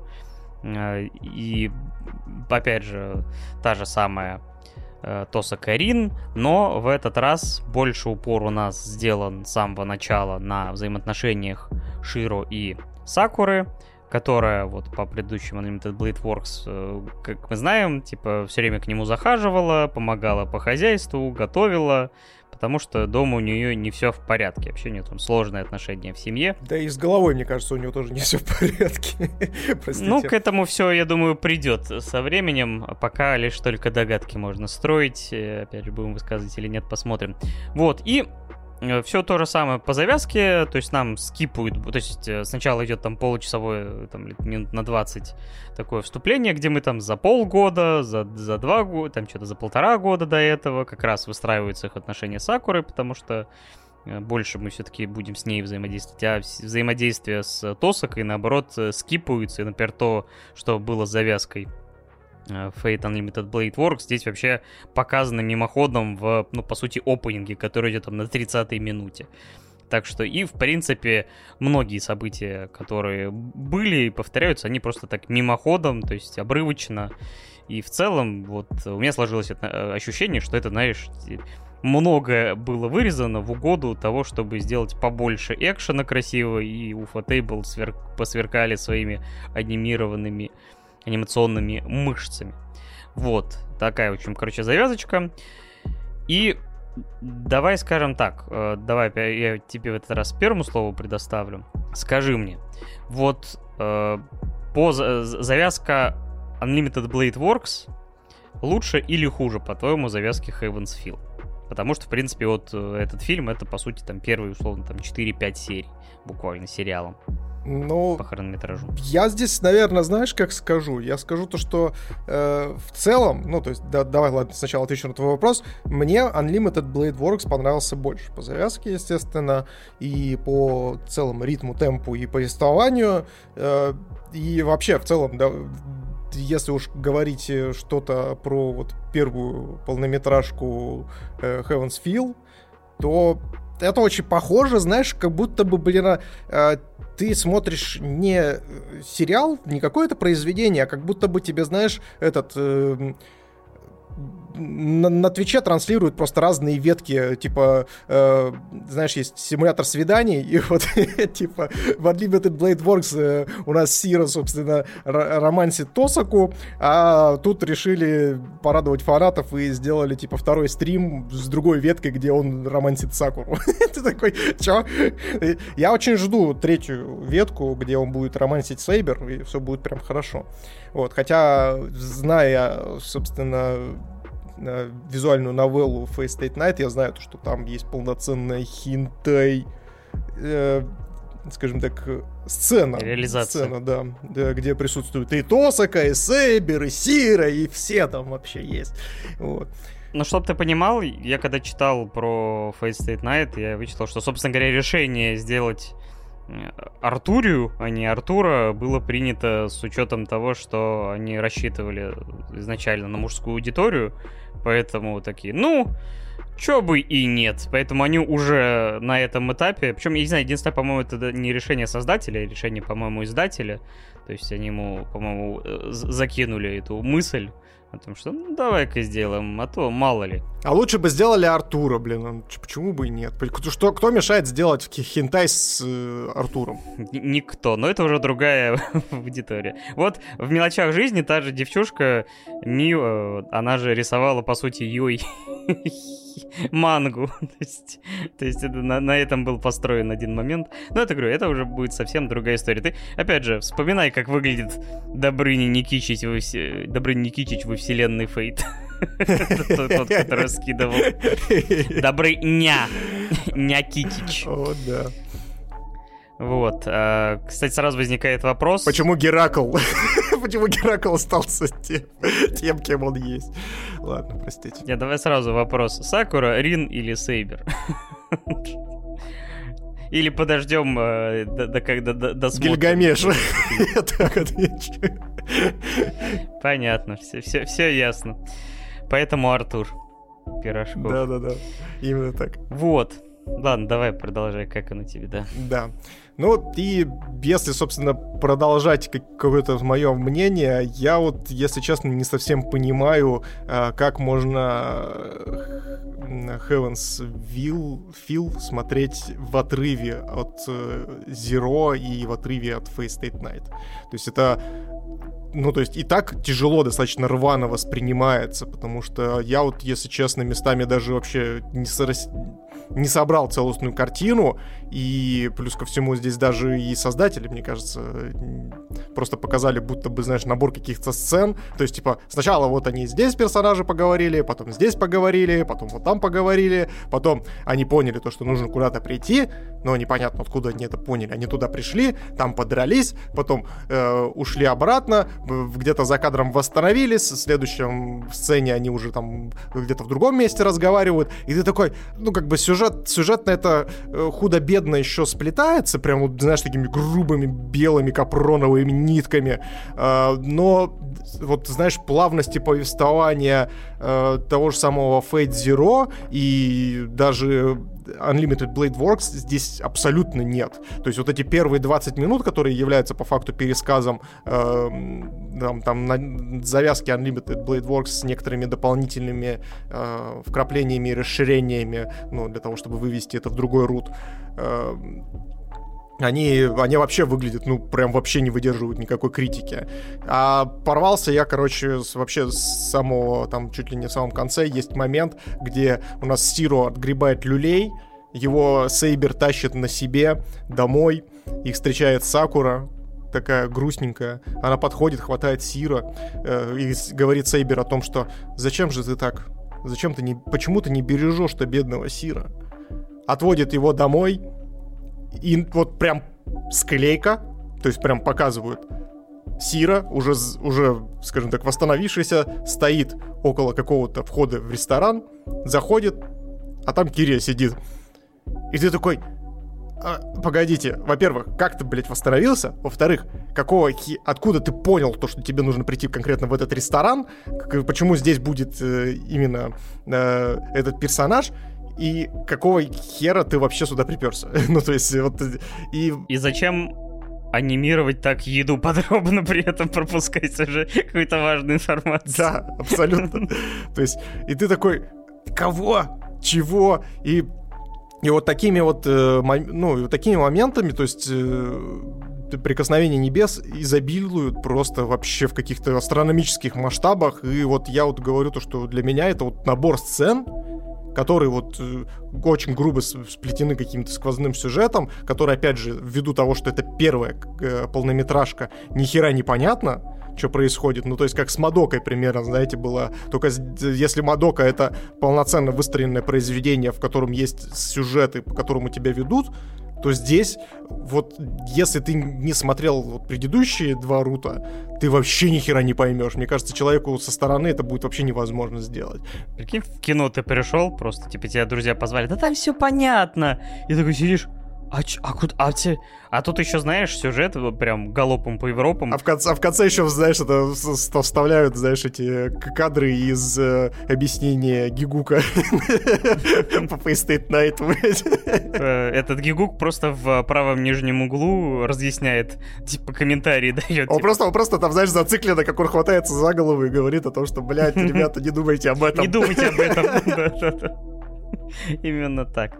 То есть тут еще, знаешь, говорю, все голубым по Европам, то что тут буквально... давайте, я не знаю, кстати, все-таки, мне кажется, какие-то спойлеры мы так или иначе должны обсудить, поэтому давай быстренько, может, скажем, что, ну да, э, или, или сразу просто перейдем к спойлерам, а там уже в конце без этого скажем э, свое мнение. Я вот просто я не знаю, как это оценивать, потому что это, во-первых, ну, как и в случае с Мадокой, то есть это всего лишь первая э, полнометражка, то есть и кто, кстати, не слышал наше мнение по Мадоке, э, по первому и второму фильму, можете послушать, э, это ну, все-таки присутствует э, в аудиоформате, и вы можете там как раз-таки проследить, как меняется мое отношение, ну, то есть от первого фильма ко второму, и здесь вот я тоже не знаю, как оценивать, я даже оценку не буду выставлять э, этому фильму. Ну, давай подождем, да, давай тогда выставим, наверное, всем трем фильмам, как э, одному законченному произведению. Вот это, слушай, давай, знаешь что, давай мы с тобой здесь поиграем в предположение. Вот э, как ты думаешь, к чему это все дело приведет вообще? Я думаю, что вот эта фраза, оброненная Сакурой, о том, что ты меня окажешь, если я буду плохой девочкой. Абсолютно по-другому звучало, конечно. Но, э, короче, когда она говорит, если я стану плохой, типа, ты там перестанешь там мне хорошо относиться или что-то в этом духе. Он такой, да, я тебя, я тебя накажу, типа, максимально жестко. И, она такая, а я и не против. Ну, судя по его снам, где Тосака и Сакура сменяют друг друга, вот этот жест в воздухе, типа, Жмык-жмык. да, как мне сказали, типа, сцена, которая стала мем. Вот. А, мне кажется, это отсылка, что, скорее всего, она окажется вот этим существом. То есть с учетом того, что, если мне память не изменяет, она же была подвергнута вот этим диким опытом с жуками в зерошке, отправлена к другой семье. Собственно говоря, вот этих жука и ёбов, извиняюсь, по-другому не скажешь, потому что, блин, такие мерзкие звуки этот дед издает, когда перемещается, когда все эти жуки, блин, а, да, мерзость. Да. Но это, да, еще дойдем, наверное, это вот, и у нее, похоже, вообще все, скорее всего, с психикой не все в порядке должно быть. То есть она хоть и тихая, но явно что-то в ней должно было сломаться. То есть поэтому, условно, ее переход на темную сторону или какие-то альтернативные личности. Бля, слушай, у нее, у нее дед, блядь, муравейник ебаный. Я бы, я бы, я ну, бы тоже типа кукухой того, потек, да. если бы у меня дед был набором личинок, блядь. Который, да, убивает людей, чтобы, типа, поддерживать жизнь себе. То есть вообще полная... Да и брату урод, которому все время прописать хочется еще с Unlimited Blade Works. Э, и вот вроде, знаешь, с ним происходит полная ну, жесть в финале Unlimited Blade Works. И такой, ну как-то тебе становится немножко жалко, и вот начинается это или не, ты снова бы ему втащить, блин, урода кусок этот Шинди. Э, вот.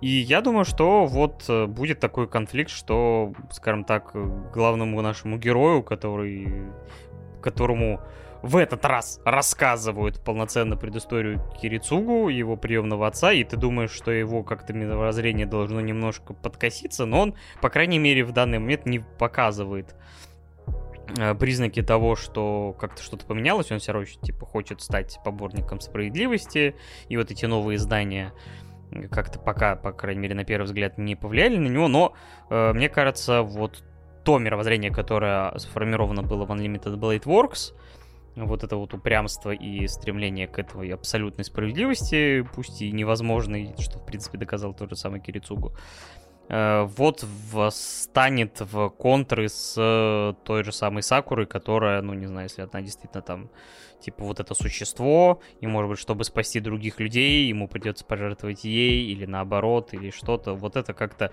э, и этот конфликт станет э, ключом для всей этой истории. Вот мне кажется так. А может быть и нет.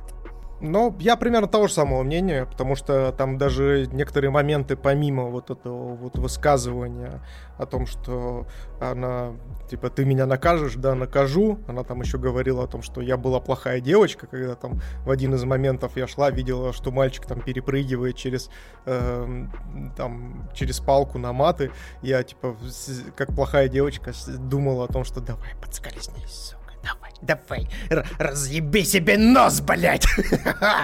А там все наблюдали, я смотрю, там типа Тосака стояла, это стояла, Сейбер, наверное, стоял, как шутили у нас в чатике. У типа, главного героя стояла в этот момент, блядь, все вообще было хорошо, у всех все стоит, это замечательно, это как минимум. Молодость.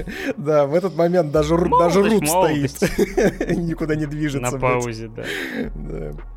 Вот. И, ну, и плюс ко всему, там в, один из финальных, в одной из финальных битв, э, как раз-таки они там друг за другом идут, я, правда, не помню в какой конкретно момент, там показывали о том, что появляются вот эти вот тентакли, которые вроде как в Грааль утаскивают э, наших э, подопечных, так сказать, мастеров. И Э, соответственно, и в этот момент показывают кровать, где лежит Сакура и, типа, вроде как во сне ворочается, типа, в какой-то агонии. И я так понял то, что как раз-таки это и является жирным намеком на то, что она как раз-таки является вот это э, щупло, э, щупло созданием вот этим вот. Да. Но вообще забавно, забавно то, что они здесь э, взяли и, типа, основных вот, э, э, скажем так, основных героев вывели в самом начале. Ну, то есть, э, если мы, допустим, в Unlimited Blade Works э, шли с полной уверенностью о том, что, ну, как бы, Сейбер главный персонаж, и она вот, как бы, все у нее будет зашибись чики-бомбони, то тут, как бы, надежда погибает практически, там, к середине фильма, и это прям очень интересно за этим всем делом наблюдать. Кстати, между прочим, по поводу деда, по поводу деда, деда же не было в Unlimited Blade Works. То есть он появился да. только здесь. И, блин, о, какая жуткая сцена э, была, когда он подчинил Кастер себя. Это просто жуть какая-то была. Когда она идет такая, ну, то есть у них, типа, вроде как убили э, их подопечного, и дед такой приходит, говорит, ага, у меня тут есть еще один козырь, типа, в рукаве. И выходит Кастер, которую вроде как убили, и в этот момент просто показывают ее лицо крупным планом, у него во рту жуки такие ползают, и такой, ёб твою мать, мать, Дед, блядь! Дед таблетки, блядь, забыл выпить. И вообще этот рут, ну вообще вот эта экранизация, она имеет гораздо более мрачный тон, потому что как вот в тот момент, когда появляется, например, ассасин, он вообще вырывается, ну, опять же, для меня это не совсем понятно, то есть он вырывается из того ассасина, которого призвала Медея, настоящий ассасин, э, убивает просто, ну, как бы довольно жестоко хозяина Медеи, мастера, и убивает ее. Что, то есть, ну и как бы вот труп отправляет вот этому жукачелу, чтобы, собственно говоря, он и управлял вот этой как марионеткой. Опять же, тоже довольно мрачная, жуткая сцена. Да, при этом еще самого ассасина, который вот обычный вот этот э, самурай, показывают его крупным планом, там просто кровь, кишки расхерачил вообще там херам, ты такой... Да, как будто чужой вылез из него. Да какой чужой, там как будто бы, блин, из него, не знаю, целый Полноценный, взрослый. Да-да-да. Да, не, не Честбастерова, да, взрослая особь сразу вылезла. Короче, но это, опять же, прикольно, то есть, и опять, ну, скажем так, зная то, что все лучше, скорее всего, в новелле, конечно, опять же, будь у меня лишние 100 часов, я бы почитал, скорее всего, сказал бы, какое все здесь не то, не так и не этак. Э, но я думаю, что я все равно, даже в таком формате рваного повествования, я смогу получить удовольствие от этого, как больше, конечно, от экшен-ориентированного произведения. Но у Fatable, блин, делают, э, опять же, э, анимацию, ну, одну из лучших, один из лучших графониев. Хотя, конечно, вот эта игра с пролетами, камерой, крючением, там в одной из погонь, мне кажется, они слишком заигрались. Как-то это слишком уже на какую-то видеоигру PS2 начало смахивать, э, потому что все равно постоянно приходится от 2D к 3D переходить. Не, ну при этом, слушай, эта погоня, она выглядела очень свежо. Ну, то есть, при этом, при всем, ну, то есть, сказать то, что она прям сделана из ряд вон плохо, не, ну, наверное, не, не, нет. Ну, то есть, она сделана очень изобретательно. То есть, да, там графон видно, но когда тебе под, подсовывают такие интересные ракурсы с лансером, ты такой, нихера себе, ну, то есть, э, окупается, окупается, я думаю. Если честно, вот, кстати, если говорить про графику, ну, про графику и вообще графическое исполнение, мне все-таки Unlimited Blade Works больше понравился, чем э, Heaven's Feel. Но а, здесь есть некоторые нюансы. Ну, вот как раз-таки вот именно постановки. То есть здесь они постановки больше навертели, такой интересный, неожиданный. Вот, в отличие от сериальной версии. Ну да, то есть они пода- ну, по- сделали себе вызов, потому что, само собой, это трудно анимировать, вот эти все пролеты камеры. То есть это всегда вызов студии, скажем так. Кстати, вот единственное, что-то мне вдруг вспомнился момент, когда впервые нам а, встреча этого а, Берсеркера. Блин, вот, вот с таким, мать его, звуком должен был биться меч этого Гатса в, в этой экранизации. Вот с таким. Типа. Потому что он, например, каждый его удар, я, я почему-то мне вылетело из головы, как это звучало в Unlimited Blade Works, но тут прям такой сочный вообще ну, звук. То есть видно, что он размахивает огромным куском металла. Вот. Но это так, мелочевка, все равно как бы на... Пока Или в этом первом фильме было практически особо нет. Я, я все надеялся, что может быть ее побольше, потому что, вот, говорю, меня больше всего растрогала в Unlimited Blade Works ее вообще линия, которая была буквально там в начале и в середине, и все, и прерывалась, но умудрилась меня как-то растрогать все-таки. Ну да, да, это была хорошая сюжетная линия. Но, а, если, вот, кстати, возвращаясь опять же к вопросу некоторой дарковости, ну и серьезности истории. То есть здесь вот как раз-таки ставки, они на очень высоком уровне, и ты прям понимаешь то, что реально грозит опасность, и без, знаешь, каких-либо... Вот мне как раз-таки мы вот в прошлый раз обсуждали, когда с тобой Unlimited Blade Works, я говорил о том, что очень часто щадят друг друга э, герои. То есть, типа, а, ну ты меня там когда-то спас, поэтому я тебя трогать не буду. Вот здесь, конечно, тоже есть такая история. Она один единственный раз всплывает, когда они заключают мир. Но в остальном, то есть там такой прям вообще происходит. Ну, то есть и никаких вот этих вот там э, аси-сяй, сяськи, масяськи, любовь и сисяськи. Вот, э, сяськи и ломасяськи, блин. Вот, ну, то есть такого особо нету, и вот э, мне по, по настрою больше все-таки, ну, мне понравился э, Heaven's Feel, то есть он прям прикольный по настрою, я люблю вот такое вот серьезное, дарковое что-нибудь, оно даже, знаешь, местами полноценный хоррор напоминало, там вот некоторые пролеты были, особенно когда э, появился только вот этот настоящий ассасин, э, там, ну, когда мы еще не поняли, что выпрыгнуло, собственно, из обычного ассасина, и мы, и он такой летит просто, и ты такой смотришь от первого лица, как он там направляется кого-то убивать, и ты такой, воу-воу-воу-воу, там прям такого саспенса, знаешь, накручивают хорошего. Да, э, это одно из достоинств. Единственное, я думаю, все-таки будут какие-то откаты некоторых персонажей, потому что, ну, как, но, но черт его знает. Посмотрим, может, это и правда будет такая э, эту ветку писал Мартин. Не, ну здесь же уже откатился один персонаж, то есть Рейдер. Ну, то есть изначально же ее э, вальнул сам этот э, Сидзи, который был ее начальником, скажем так. Но там тоже как-то, знаешь, она просто, типа, дематериализовалась, но при этом, типа, думаешь, чего, с одного удара, чего? Ну да, то опять же, нам, я думаю, это попозже расскажут. Ну, нет, ну просто с, с таким же эффектом, по-моему, умирали все. Ну, то есть это... Она дематериализовалась. Возможно, кстати, вот э, опять же, возвращаясь к вопросу предположений, возможно, возможно, ну, то есть мы же, допустим, в Unlimited Blade Works понимаем о том, что э, по факту все э, ну, скажем так, наши слуги, они перемещаются внутрь Грааля, вот, э, в какую, ну и нам, естественно, здесь тоже показывают, как э, Сейбер плавает внутри этого Грааля и пытается вроде как выбраться, но встречает саму себя в конце. И здесь возможно то, что раз уж они там плавают, значит их можно оттуда достать. Ну то есть и вполне вероятно то, что как раз-таки э, ну, намек в конце дается жирный о том, что Сейбер, одна из этих Сейбер, скорее всего, выберется, и что-то мне подсказывает, что выберется вот эта вот темненькая Сейбер, которая э, будет всем, э, скажем так, свой экскалибур в, во всякие причинные места запихивать. Да, вполне возможно. Ну, честно говоря, мне уже, наверное, больше нечего добавить, э, потому что, опять же, это завязочка. А, снимаю плашечку спойлера, давай это финальные какие-то выводы э, делать. Ну, в общем, в целом, как э, вот такой, то есть, понятное дело, что это, говорю, это больше экшен-ориентированная история с хорошей анимацией, где пропущено огромное количество диалогов, потому что все-таки это визуальная новелла изначально, и общий сюжет.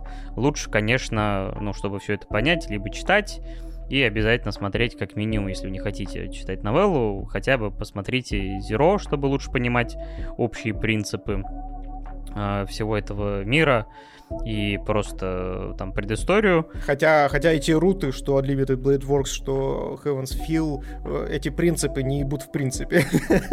Я бы так сказал местами. Ну да, в дальнейшем, да, то есть очень быстро все это сходит на нет, но, само собой, ради интереса. Вот. Э, и, и потом посмотрите, то есть Fate Zero, Unlimited Blade Works, и только потом садитесь за Heaven's Feel, потому что без них Heaven's Feel это будет слишком лоскутное полотно, где разобраться будет проблематично. Вот такой у меня вывод. Оценки мы ставить, как я говорил, не будем, поэтому ждем второго и третьего фильма и потом сделаем какой-то финальный улов. Ну, я от себя добавлю то, что, да, ну, если смотреть на Heaven's Feel как отдельную, допустим, даже трилогию, ну, наверное, нет.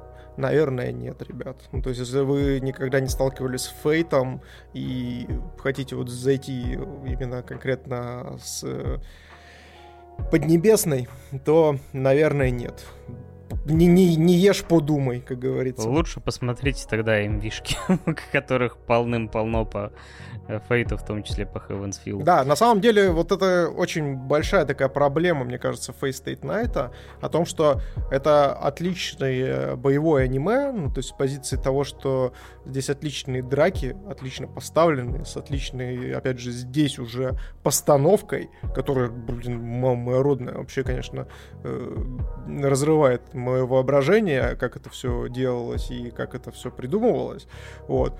Но это, опять же, вызывает большие вопросы, то, что люди, заинтересов... заинтересовавшись вот этими, допустим, моментами с ТикТока, просто МВшками с э, крутыми э, драками пойдут смотреть, и, и попадут вот как раз-таки вот, допустим, на вот эту трилогию. И чё? Ну, то есть он посмотрит такой, блин, что-то херь какая-то вообще непонятная. Хотя по факту, ну, то есть если, допустим, смотреть там Fate Zero и тому подобное, возможно, это было бы гораздо более цельная. Ну, я не думаю, что в этих э, статьях, как надо правильно смотреть Fate, хоть где-то есть. Ну, начинайте с Fate uh, State Night Heaven's Field. Я что-то сомневаюсь, что такие есть. Какова вероятность того, что ты пойдешь, блин, искать, как смотреть Fate?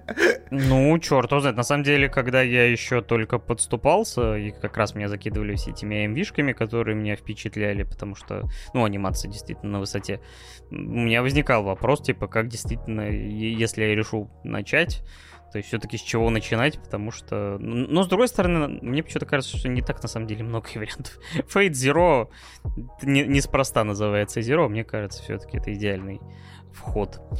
Вот, ну, давай тогда, наверное, закругляться. Э, у нас, наверное, опять же, финальные мысли будут уже после просмотра всех трех фильмов.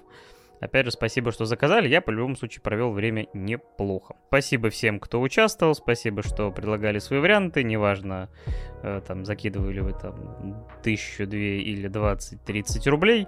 Нам всегда это приятно. Это поддерживает канал на плаву. У нас есть чем заплатить монтажеру.